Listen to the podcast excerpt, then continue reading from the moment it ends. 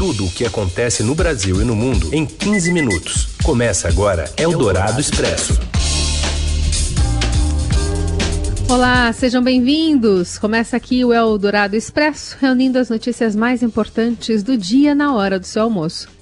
No FM 107,3 da Eldorado, mas também em forma de podcast para você ouvir na hora em que quiser. Eu sou a Carolina Ercolim, comigo Raíssen Abac e agora os destaques desta terça-feira, dia 3 de novembro. Dia de decisão entre Donald Trump e Joe Biden na eleição presidencial americana. O clima é tenso e prédios públicos e comerciais estão protegidos para evitar ataques. Jair Bolsonaro é aconselhado por auxiliares a telefonar para o vencedor da eleição americana, seja quem for, mas fala em ingerência de outras potências na disputa. E ainda o vice Hamilton Mourão negando briga com o presidente por causa da vacina contra a Covid e a volta das aulas presenciais em São Paulo. É o Dourado Expresso. Tudo o que acontece no Brasil e no mundo em 15 minutos. E a gente segue direto para Washington, a ouvir de perto né, o relato de quem está acompanhando as eleições, fazendo a cobertura aqui para a Rádio Dourado e para o Estadão, Beatriz Bula. Tudo bem, Bula? Boa tarde. Oi, tudo bem, Carol? Oi, Raíssen, boa tarde. Oi. Como é que está o clima agora é, aí em Washington, mas em todo o país, né? Nesse dia ainda com muitas filas? Não, ainda não. Aqui em Washington não, Carol. É, talvez porque mais da metade da população que pode votar, que está apta a votar, já votou antecipadamente é, aqui na cidade. Mas é, os locais de votação têm ficado bem tranquilos, assim, bem é, esvaziados até. Provavelmente porque a maioria já registrou o seu voto antes. É, eu estava aqui agora, estou aqui na verdade na frente da Casa Branca, é, onde alguns grupos começam a se reunir para, enfim, para fazer manifestações ao longo do dia, especialmente no fim da tarde. É esperada uma manifestação aqui na frente da Casa Branca, os movimentos sociais têm chamado mas é um dia de espera, digamos assim. Não tem nada é, que não há um, uma grande aglomeração aqui ou um clima mais tenso nas ruas. Há muita expectativa, isso sim. Bom, já sabemos que tem vento aí na região da Casa Branca, Bia, mas a gente queria saber também da, assim, do acirramento da disputa, da, dos cuidados que estão sendo tomados em relação a protestos também. É, muitos governadores pediram para a Guarda Nacional, para os homens da Guarda Nacional ficarem é, de sobreaviso, para eventualmente é, para uma eventual necessidade de serem acionados. Tudo isso porque é, a gente tem visto um acirramento na sociedade. Houve um pico de compra de armas é, nos meses que antecederam a eleição, especialmente no mês de setembro. Em alguns lugares no final de semana, a gente teve situações complicadas, é, carreatas de apoiadores de Trump, do Trump, presidente Trump, bloqueando a passagem em alguns estados, é, enfim, é, algumas situações que indicam que pode haver um clima de tensão e confronto hoje, especialmente dependendo de como a noite desandar, né? Se a gente não souber o vencedor ou se sem saber o vencedor o presidente Trump já anunciar que ele vai contestar o resultado ou se declarar vitorioso. Então, muita tensão por aqui, é, mas de novo, esse clima de expectativa. E manifestação também do presidente Trump, né, em relação a, essa declaração, né, de quem vai ser o vencedor no fim da noite, enfim, uma festa, pode ser que já esteja em andamento quando isso acontecer.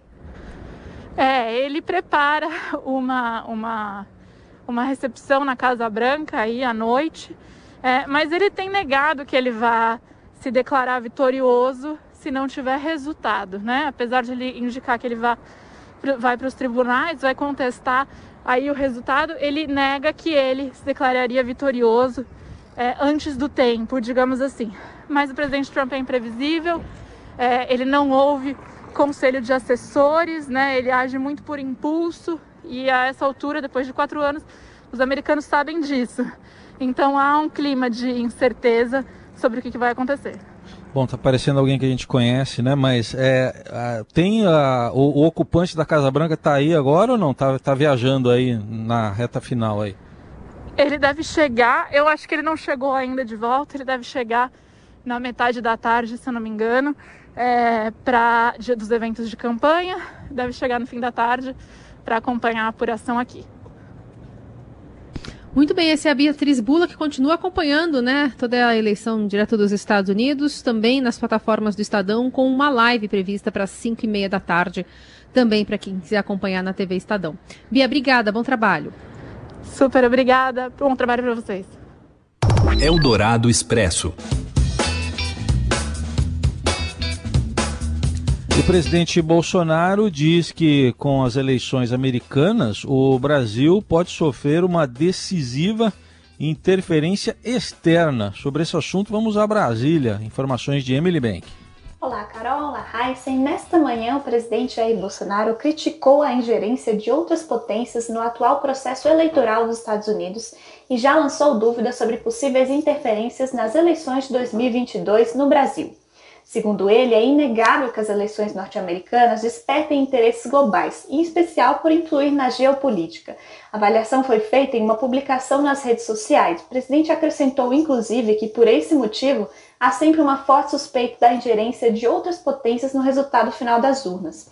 Em relação ao Brasil, ele afirmou que, em especial por conta do potencial agropecuário, abre aspas, poderemos sofrer uma decisiva interferência externa na busca, desde já, de uma política interna simpática a essas potências visando as eleições de 2022. Fecha aspas. O presidente afirmou ainda que vê a América Latina caminhando para a esquerda e que a liberdade continua sendo ameaçada. Neste sentido, ele citou a Amazônia, indicando que a segurança alimentar para alguns países é tão importante que o domínio da Amazônia se inclui como prioridade a preservação da região amazônica já foi alvo de uma dura resposta de Bolsonaro ao candidato democrata Joe Biden em setembro.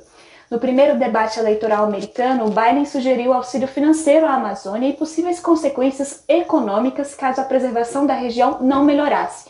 Em resposta, Bolsonaro avaliou a fala de Biden como lamentável, além de gratuita e desastrosa.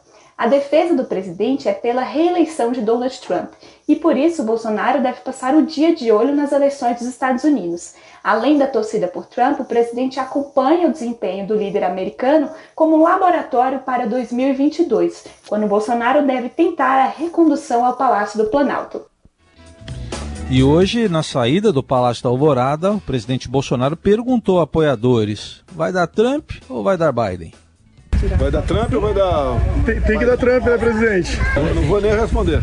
E tem gente que acha que o Brasil está livre de problemas, cheio de estrategista uhum. político por aí. Os conselhos até o momento são para que Bolsonaro telefone para o vencedor, mesmo que o seu favorito, Donald Trump, não seja reeleito conselhos de auxiliares dele. Além disso, a orientação desses auxiliares é que o presidente adote uma posição neutra em caso de judicialização do pleito, intenção já anunciada por Trump caso seja derrotado. Eldorado Expresso.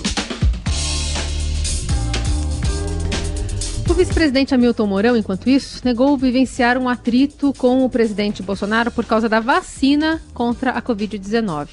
Na semana passada, Mourão afirmou em entrevista à Veja que é lógico que o Brasil comprará doses da vacina chinesa, Coronavac, apesar de Bolsonaro negar essa possibilidade.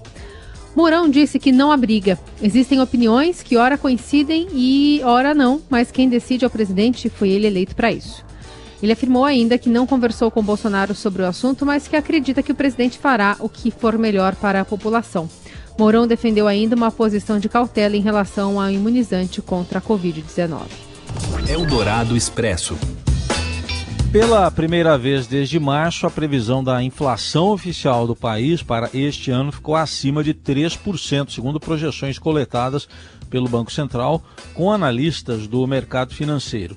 A expectativa faz parte do boletim Focus os dados foram levantados na semana passada em pesquisa com mais de 100 instituições financeiras. Os analistas dos bancos subiram pela décima semana consecutiva a estimativa de inflação deste ano de 2,99% para 3,02% no boletim que foi divulgado hoje. Desde 23 de março deste ano, a previsão dos analistas dos bancos para o IPCA não ficava acima de 3%. No início de junho, o mercado chegou a estimar que a inflação seria de 1,52% em 2020, a metade da previsão atual de pouco mais de 3%. Em setembro, a inflação oficial do país, o IPCA, avançou 0,64%, a maior alta para esse período desde 2003. E na prévia de outubro, o IPCA avançou para 0,94%, maior taxa para o mês em 25 anos. Apesar da alta, a expectativa do mercado para a inflação deste ano segue abaixo da meta central de 4% e também do piso do sistema de metas, que é de 2,5% em 2020. Eldorado Expresso. A partir de hoje, escolas podem retomar aulas regulares presenciais no ensino médio aqui em São Paulo. O retorno é optativo, afeta principalmente escolas particulares e estaduais fechadas desde março, né, desde o começo da pandemia. O Brasil registra mais de 160 mil mortos pela Covid, com a menor média móvel em quase seis meses, também por conta da contagem defasada por conta do feriado. O ministro da Saúde, Eduardo Pazuello, segue internado no Hospital das Forças Armadas com um quadro de Covid-19. Seu dinheiro em ação. Os destaques da Bolsa. Com as informações do Felipe Saturnino. Oi, Felipe, boa tarde. Boa tarde, Raíssa, tudo bem? Boa tarde, Carol. Bom, mercado de olho na eleição americana hoje, é isso, né? É o resumo de tudo. Pois é, é apesar dessas incertezas no radar, né, já que, como você disse, Raíssa, tem aí as eleições americanas, que, claro, são um grande evento para o mundo inteiro, o dia é de muita leveza nos mercados globais. É, neste momento, o Ibovespa está operando em uma forte alta né, de 1,6% cotado aos 95.400 pontos. De destaques corporativos, hoje a gente tem as ações da Petrobras, né, que estão reagindo à alta do petróleo, e também as ações do Itaú, lembrando que hoje tem balanço do Itaú relativo ao terceiro trimestre. Esse movimento positivo do Ibovespa está em linha com é, o que a gente está vendo nos índices acionários lá fora, né? Nos Estados Unidos, os, as principais, as bolsas estão subindo no mínimo 2% agora. Ontem as bolsas americanas também subiram, é, ontem, lembrando que a gente teve aqui os mercados fechados por causa do feriado de finados. Basicamente, o que a gente tem hoje, o Heisen, é a recuperação dos preços das bolsas globais. Lembrando que semana passada foi uma semana muito difícil, né, por causa do aumento aí dos casos do coronavírus pelo mundo inteiro e também por causa dos novos lockdowns né, decretados na Europa, fatores que derrubaram as bolsas pelo mundo inteiro. Com o Ibovespa não foi diferente. Agora, tem um outro fator relacionado à bolsa, às eleições americanas, perdão, que também está pegando nos mercados hoje, que é essa questão da perspectiva de que, independentemente de quem seja eleito, né, seja Donald Trump ou Joe Biden, um deles vai ter que aprovar um pacote de estímulos fiscais, né, para é, aliviar, digamos assim, a recuperação da economia americana, que é considerada mais lenta do que deveria ser neste momento. E neste contexto todo de busca pelo risco de alta das bolsas, o dólar, que é considerado um ativo aí seguro, né, para o qual os investidores correm quando a coisa fica muito feia nos mercados, está caindo aí 0,4%, agora sendo cotado a R$ 5,71, mais cedo o dólar chegou a cair até mais, atingindo aí 5,65, resumo da ópera é um dia positivo nos mercados, do Raiz. Muito bem, a gente continua acompanhando e logo mais no fechamento do dia, tudo lá no seudinheiro.com. Valeu, Felipe. Obrigado, até amanhã. Valeu, Raíssa. Um abraço. Tchau, tchau. Você ouve Eldorado Expresso. Seguimos com as principais notícias desta terça-feira. O Hernan Barcos, que já foi do Palmeiras, do Grêmio e do Cruzeiro, vai jogar agora a quarta divisão da Itália. Fala, Robson Morelli. Olá, amigos. Hoje eu quero falar de um conhecido nosso da Argentina, Hernan Barcos, atacante que passou pelo Palmeiras, pelo Grêmio, pelo Cruzeiro. Sabe aonde o Barcos vai jogar? Na quarta divisão da Itália. Isso mesmo, num time chamado Messina. Ele está com 36 anos, ele é, foi chamado aqui de pirata. Todo mundo lembra daquela comemoração de gols em que ele tapava um dos olhos e pegou o apelido pirata. É, ficou no Palmeiras, fez bons jogos, fez bons gols, foi campeão da Copa do Brasil é, com o time do Palmeiras. Não teve a mesma sorte no Grêmio, não teve a mesma sorte no Cruzeiro. Rodou um pouco o mundo, foi jogar lá no futebol de Bangladesh. Olha só, Bangladesh e agora está jogando, assinou contrato com o time da quarta divisão do futebol italiano. São personagens do nosso futebol, são personagens que a gente lembra ainda vida com bastante carinho e que tomaram outros rumos, que suas carreiras foram parar em outras praças. É isso, gente. Falei, um abraço a todos, valeu! Eldorado Expresso. E a Mostra Internacional de Cinema de São Paulo vai chegando ao fim. Semana passada o evento anunciou os filmes selecionados pelo público. O anúncio do vencedor será feito amanhã numa sessão presencial no Ibirapuera, aqui na Zona Sul, fechando essa primeira edição virtual né, do festival na capital paulista. Entre os finalistas estão os brasileiros Chico Rei Entre Nós, de Joyce Prado, Mar de Dentro, de Diana Toffoli e Filho de Boi, de Haroldo Borges. Ponto final no Eldorado Expresso. Amanhã tem mais. Uma ótima terça a todos. Obrigado pela companhia e até amanhã. Você ouviu Eldorado Expresso tudo o que acontece no Brasil e no mundo em 15 minutos.